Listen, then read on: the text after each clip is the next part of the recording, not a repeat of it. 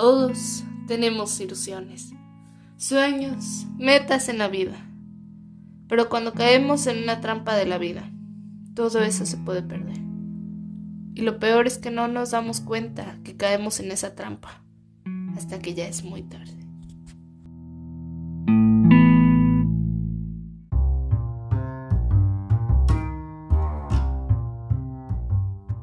Hola, bienvenidos a un nuevo episodio de Los trompos de la vida. El podcast en donde hablamos acerca de problemas de adolescentes. ¿Cuáles son? ¿Por qué los tenemos? Pero más que nada, ¿cómo evitamos caer en esas trampas que nos pone la vida? Yo soy Caro Torres y en el episodio de hoy vamos a hablar acerca de el cutting, el sufrimiento silencioso. Pero ¿qué es el cutting? El cutting es un término que hace referencia a las autolesiones, es decir, hacerse heridas superficiales en alguna parte del cuerpo con un objeto puntiagudo para aliviar un dolor emocional. Los cortes suelen realizarse habitualmente en las muñecas, aunque también pueden ser en otras partes del cuerpo como las caderas, los brazos y las piernas. Estos cortes suelen ser tapados por prendas largas o incluso con maquillaje. Pero pareciera ser que cada vez surgen más palabras, nuevos términos que parecen estar a la moda entre los adolescentes, como es el problema del bullying. Sin embargo, el hecho de que estén surgiendo nuevos términos no significa que sean nuevos temas, nuevas circunstancias. Es decir, esto ya pasa desde hace mucho tiempo. Simplemente antes no se les daba nombre. De hecho, según la Organización Mundial de la Salud, de 13 al 23% de los adolescentes se autolesionan. El rango de edad promedio para estas autolesiones son de 9 a 19 años. El hecho de que este sea un tema muy sonado actualmente también ha generado una serie de mitos cuando hablamos del cutting.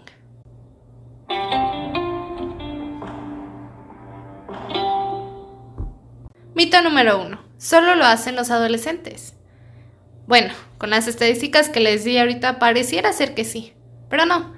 Aunque hay una preponderancia que sean los adolescentes los que se autolesionan, también se han dado varios casos en el que cutting se presenta en la adultez temprana, en los 30, en los niños. Mito número 2. Es para llamar la atención. Mm, normalmente no lo es. Como lo dijimos antes, este es el sufrimiento silencioso. Si alguien quisiera llamar la atención, no lo haría de manera silenciosa. Los que se hacen el cutting casi siempre esconden sus heridas. Les da pena cambiarse en frente de las otras personas para que no vean los cortes que se han hecho a sí mismos. Intentan ocultarlo, reprimirlo. Si quisieran llamar la atención, no lo harían de esta manera. Mito número 3. Es un intento de suicidio. Las personas que hacen el cutting no quieren normalmente suicidarse. Lo podemos asociar más bien como una manera de liberar tensión y frustraciones que se acumulan. Ellos no saben cómo lidiar con el estrés, no saben cómo lidiar con la ansiedad. Y recurren al cutting para hacerlo. No necesariamente quiere decir que se quieren suicidar. Sin embargo, uno de los riesgos del cutting es que a veces estos cortes que parecieran ser superficiales pueden ir más allá, se les puede pasar la mano. Y sí, a veces se les pasa tanto la mano que puede llegar a ser un suicidio involuntario. Pero llegamos a la pregunta del millón, ¿por qué se cortan los adolescentes? Al investigar este tema era la pregunta que redondaba tanto en mi cabeza, porque yo decía, si a mí me duele tanto cuando me corto con una hoja de papel, no puedo concebir que alguien se quiera cortar de una manera, aunque es superficial, voluntariamente, para experimentar dolor. Bueno, para entenderlo, entonces tenemos que ponernos en las circunstancias de esas personas. ¿Por qué lo hacen? ¿Cuáles son las circunstancias que los llevan a utilizar el cutting para liberar de alguna manera esas emociones reprimidas? Bueno, los adolescentes se cortan cuando se sienten tristes, disgustados, ansiosos, estresados, impotentes, preocupados. Ellos utilizan el cutting como una manera de exorcizar estos problemas, estas emociones que no los dejan descansar. Algunos factores de riesgo pueden ser que se encuentren en una situación de abuso sexual emocional o estén pasando por el trastorno de estrés postraumático o que estén en un caso de acoso escolar o en una situación de, violencia intrafamiliar. También puede presentarse después del divorcio de los padres, de la muerte de un ser querido, de una ruptura amorosa. O también puede ser resultado de situaciones menos violentas o dramáticas, como sentir la presión de la perfección, o que se sienten muy estresados por ganar un campeonato, por sacar una buena calificación, por no decepcionar a los demás. Eso también puede ser un factor de riesgo para que hagan el cutting. Normalmente estas personas se sienten rechazadas por su grupo social, tienen una baja autoestima y tienen problemas de relación con los padres, causadas por diferentes perspectivas respecto a lo que el adolescente tiene que hacer. Es decir, cuáles son sus responsabilidades, hay ahí una discrepancia entre la perspectiva del padre y la perspectiva del adolescente, de lo que el adolescente debería de hacer, lo que normalmente resulta en conflictos entre ambos. Todo esto le lleva al adolescente a pensar que nadie lo comprende en casa y que todo el mundo está en su contra. Aunque la mayoría de las veces el cutting es un resultado de un problema emocional, no siempre. A veces los niños o los adolescentes lo practican para imitar a sus amigos e integrarse al grupo. De hecho, en una universidad en España, cuyo nombre no estoy en libertad de mencionar, hubo un caso en donde un niño fue expulsado de la escuela porque le estaba enseñando a sus amigas a hacer el cutting y las estaba incentivando, las estaba presionando para que ellas hicieran lo mismo. Entonces el cutting también se puede convertir en una manera de integrarse al grupo, de poder ser aceptados. Pero sigo sin responder mi propia pregunta. ¿Por qué recurren al cutting? ¿Por qué experimentar ese dolor si ya están de por sí pasando por un dolor emocional? Bueno, pasemos a la química que hay detrás del cutting.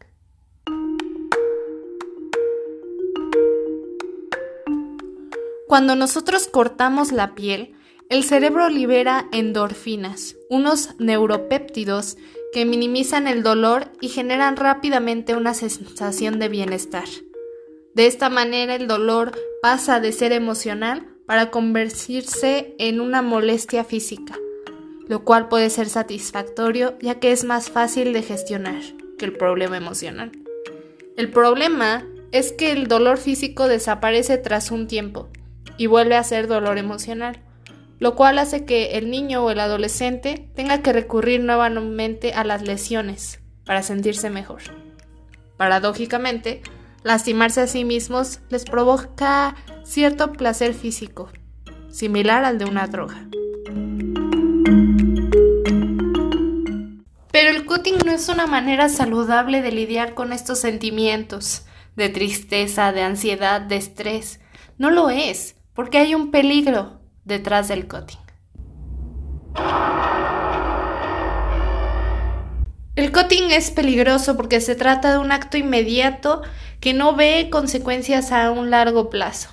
¿Cuáles pueden ser estas consecuencias? Bueno, pueden ser infecciones debido al objeto que se utiliza para cortarse, ya que el objeto no siempre es algo salubre, que digamos. Puede ser la navaja de un sacapuntas, una tijera, un cuchillo, que obviamente no está sanitizado y puede causar infecciones a largo plazo. También tenemos que tomar en cuenta las cicatrices, ya que en ocasiones llegan a ser visibles y permanentes. Además de que la intensidad y la frecuencia temporal con la que se realiza el cutting puede convertirse en una obsesión y con ello en una necesidad de realizarlo ante cada pequeño problema que se presente. Además del riesgo más grande, que es la profundidad de la herida y la abundancia de sangre, a veces casos de cutting pueden llegar a convertirse en suicidio involuntario porque se les pasó la mano. Los signos del cutting son variados. Si normalmente se cortan la piel con una cuchilla, También otros se pinchan con agujas o alfileres o también pueden realizarse pequeñas quemaduras. Pueden también arañarse a sí mismos. Estas son otras variaciones del cutting. Pero los signos principales para saber que alguien se está haciendo esto están en la ropa. Generalmente se trata de incisiones poco profundas en parte del cuerpo que se puede cubrir con la ropa, como son las piernas, los brazos, las caderas, por lo que no es visible a simple vista. Pero uno de los primeros signos de que existe un problema es que un adolescente o el niño cambia su forma de vestir y empieza a optar por prendas largas, mangas largas incluso en veranos, o usa muchos brazaletes, pulseras que le permitan esconder estas lesiones. Otra señal muy grande es la negativa a vestirse delante de los padres o amigos, por miedo a que vean sus marcas, las cicatrices de, estos, de estas cortaduras. También podemos buscar por pequeñas manchas de sangre en la ropa, sábanas o toallas, un cambio en el estado de ánimo, marcado por alta irritabilidad, también aislamiento social o familiar. Y más que nada, si se le confronta al respecto, puede actuar a la defensiva y decir que son solo rasguños o que fue un accidente. Pero ambos sabemos que no fue un accidente. Otra señal es que lleve o tenga dentro de sus pertenencias, ya sea de su mochila, de su bolsa, muchos objetos o un objeto punzocortante, del cual niega a desprenderse. Para descubrir si una persona se está haciendo cutting o no, también podemos poner atención a las características de las personas que padecen del cutting y compararlas con esta persona.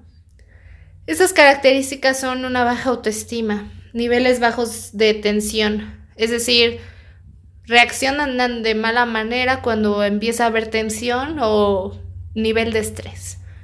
Depresión, poco control de impulsos, culpa y vergüenza por la conducta dañina, aumento de la agresión, sensibilidad al rechazo, sensibilidad al tacto también, niveles altos de irritabilidad, enojo, abuso de sustancias también puede ser un factor de riesgo, trastornos alimenticios, trastornos de personalidad antisocial, el trastorno de estrés postraumático también puede ser un factor crucial para que alguien desarrolle el cutting o el trastorno limítrofe.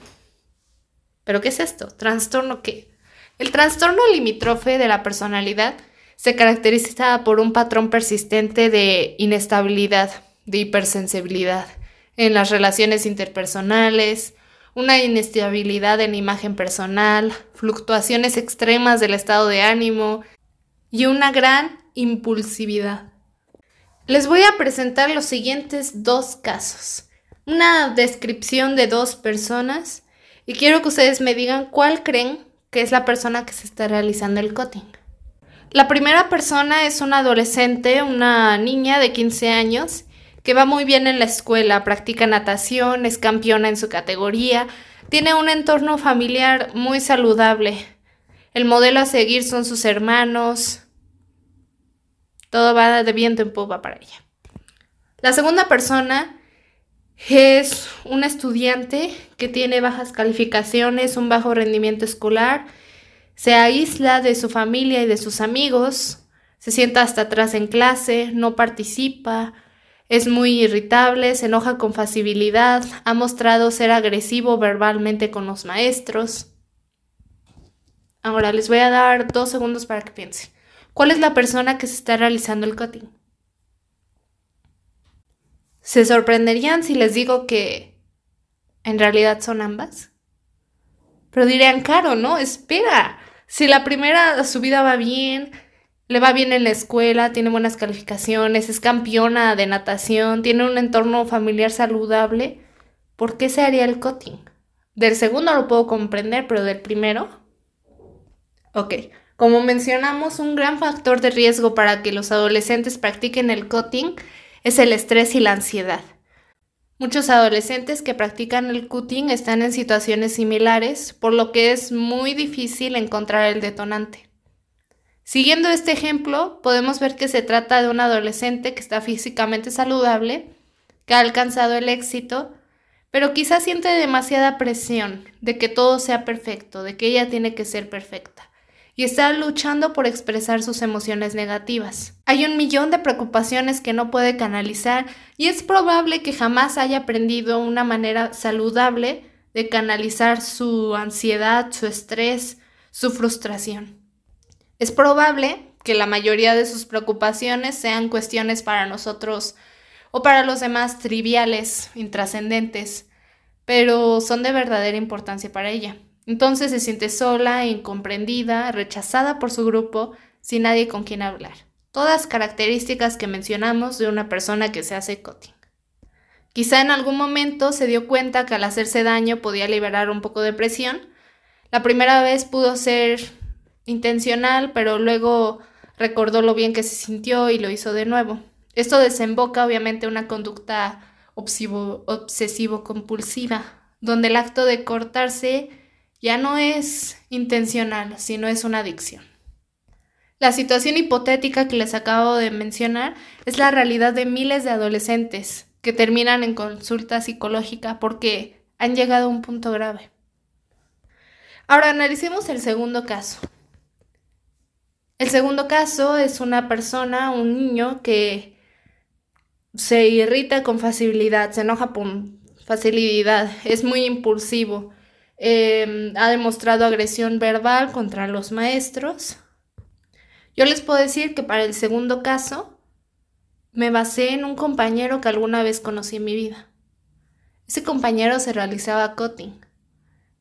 Hasta ahorita que hice la investigación me di cuenta que era eso, pero en el momento yo no sabía qué era. Él siempre tenía rasguños, él decía que tenía un gato, y que pues las consecuencias de tener un gato es que siempre tienes toda la mano arañada.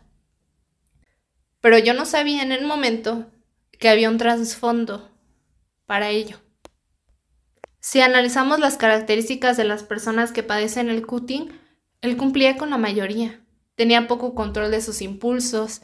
En varias ocasiones había agredido verbalmente a los maestros. O sea que tenía niveles altos de irritabilidad. Tenía una gran sensibilidad al rechazo, no por nosotros realmente los compañeros, sino por su propio núcleo familiar. Él siempre platicaba que se sentía incomprendido, se sentía rechazado por sus padres, que sus padres no entendían lo que él quería realmente hacer en de su vida, sus pasiones, que él ya no quería estudiar, nada, y que sus padres no lo escuchaban. Él cambiaba de humor drásticamente, muy rápido, un día lo veías contento, se veía eufórico casi, y al siguiente día lo veías muy triste, deprimido, se aislaba hasta de sus amigos, no quería hablar con nadie. Era muy extraño. Eventualmente sus padres lo sacaron de la escuela, nadie lo volvió a ver, convivimos brevemente con él, nada más estuvo uno o dos meses en la escuela y se fue. Pero entonces, para ti que estás escuchando este podcast, y te has relacionado con alguna de estas descripciones. A lo mejor no para ti mismo, pero para alguien que está en tu alrededor. ¿Cómo le haces para ayudar a una persona que se está haciendo cutting? Bueno, lo más importante es que si eres un padre de familia escuchando este podcast y sospechas que tu hijo se está haciendo cutting, primero lo primero, no lo regañes, no lo culpes, no, lo, no le grites, no lo castigues, no le reclames. Recuerda que este niño o niña recurrió en el cutting en el primer lugar porque se siente incomprendido, porque no se siente en confianza de hablar con usted. Muchas de las veces no es nuestra culpa, no es su culpa, padre de familia. Pero simplemente por ciertas discrepancias ha tomado esta perspectiva de que no puede platicar estas cosas con usted porque siente que va a hacer esto mismo, que va a reaccionar de esta manera, que lo va a regañar, que lo va a culpar, que, lo, que le va a gritar, que va a castigarlo, que le va a reclamar en lugar de escucharlo y ayudarlo. Ahora para ese padre de familia escuchándome, por favor no pierda el control. Yo sé que puede ser muy difícil. Si, bueno, yo no tengo hijos, pero yo sé que los hijos son lo que más aman en el mundo. Si de pronto descubren que tienen la piel llena de cortes, autoinfligidos, pues es perfectamente natural que su primer impulso sea perder el control, gritar, amenazar o castigar. Ese no es el camino que detenga esa conducta. Por tan difícil que suene, tómese un momento para recuperar el control. Hable con su hijo hasta que esté más tranquilo. Y lo invito a que analice cómo maneja la ansiedad. Va a decir, pero yo, usted dijo que yo no soy el problema. Sí, yo dije que usted no es el problema. Pero el cutting puede ser una variación de una respuesta imitativa de cómo manejan la ansiedad los padres. Si su hijo o hija lo ve estresado o preocupado y observa que tiene formas autodestructivas para manejar su ansiedad, como es fumar, beber, comer o trabajar en exceso, probablemente pensará que no hay otra manera saludable de hacerlo. Y de ahí recurre al cutting. Es importante que mejore el canal de comunicación entre usted y su hijo, mediante espacios de convivencia y diálogo. Si el adolescente se siente escuchado, se animará a expresar el dolor con palabras y no con cortes. Dedíquele tiempo a su hijo, eso no quiere decir que lo atosigue, sino simplemente que le deje saber que está ahí. A veces las pequeñas palabras hacen la diferencia, como decirle estoy aquí para escucharle. Cuentas conmigo para solucionar cualquier problema. Aquí estoy para ti. Cuentas con mi apoyo. Pequeñas palabras que hacen una gran diferencia. Y enséñale varias opciones para resolver los problemas. Hay conductas positivas para lidiar con el estrés y la ansiedad. Como puede ser recurrir a un hobby, recurrir al arte, recurrir al deporte para sacar estas emociones de frustración, estas emociones de enojo, estas emociones negativas que no nos gustan tanto. Y ahora, para ti que me estás escuchando y dices, no, no conozco a nadie que se haga el cutting porque yo me lo hago a mí. Bueno, ahí te van unas recomendaciones. Solicita ayuda psicológica. Habla con tus seres queridos sobre tus sentimientos. Yo sé que puedes sentirte incomprendido o que nadie te va a escuchar, pero es importante que sepas que sea lo que sea que estás atravesando, es importante que busques una persona que consideres que es una influencia positiva en ti. Sobre todo un adulto responsable con quien puedas contar lo que sucede. Si no te sientes en la suficiente confianza de hablar con tus padres, bueno, puede ser un buen maestro que te inspire confianza, un tío, otro familiar. En estos casos, el silencio podría parecer tu amigo, pero solo es un cómplice más de tu dolor. Si estás haciendo el cutting por solo integrarte en un grupo, por sentirte aceptado, es importante que te alejes de aquellos amigos, entre comillas, que te apoyan a hacerte daño y que te inspiran a hacerte el cutting, y busques influencias positivas. Recuerda que aceptar que hay un problema es el primer paso para resolverlo. Y no estás solo, siempre hay alguien a quien importas. Si sientes que ya no puedes más con el estrés, con esta ansiedad, con esta frustración que te está matando, practica actividades físicas y relajantes. El ejercicio, al igual que el cutting, durante el ejercicio el cerebro libera endorfinas. Te vas a sentir de la misma manera, sin tener que lidiar con las graves consecuencias del cutting. Lo mismo es cuando practicas un hobby que te gusta, cuando practicas el arte. Y recuerda que el cutting puede generar graves infecciones. Así que acude a tu médico si notas problemas en tu piel.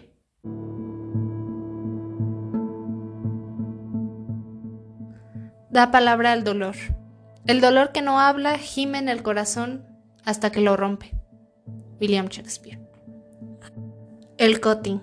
El sufrimiento silencioso. No por ser un término nuevo significa que solo es una moda. No le restemos importancia. Esto ha pasado desde hace mucho tiempo y de acuerdo a la revista La Razón de México, uno de cada diez adolescentes se autolesionan en México.